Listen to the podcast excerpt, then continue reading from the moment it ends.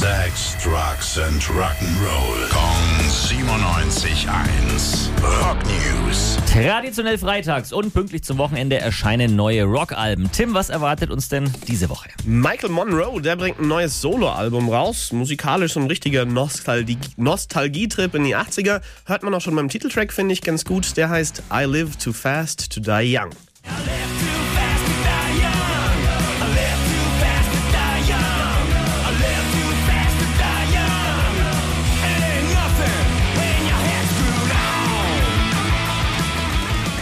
An der Gitarre bei dem Song übrigens Slash höchstpersönlich. Hm, ist ja auch nur fair. Monroe hat ja auch mal bei den Gunners so für zwei, drei Songs mitgeholfen. Was hast du noch im Angebot? Was ganz Besonderes für Thrash-Fans. Die erste Platte von Creator. Seit fünf Jahren mussten den Release immer wieder mal verschieben. Jetzt ist Hate über alles, aber wirklich da. Okay, fünf Jahre Wartezeit.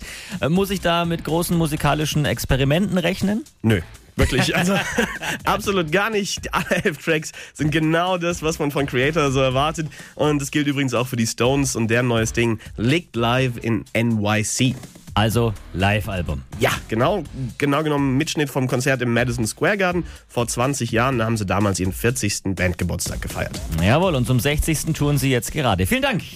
Rock News. Sex, Drugs and Rock'n'Roll. Kong 97.1. Frankens Classic Rocksender.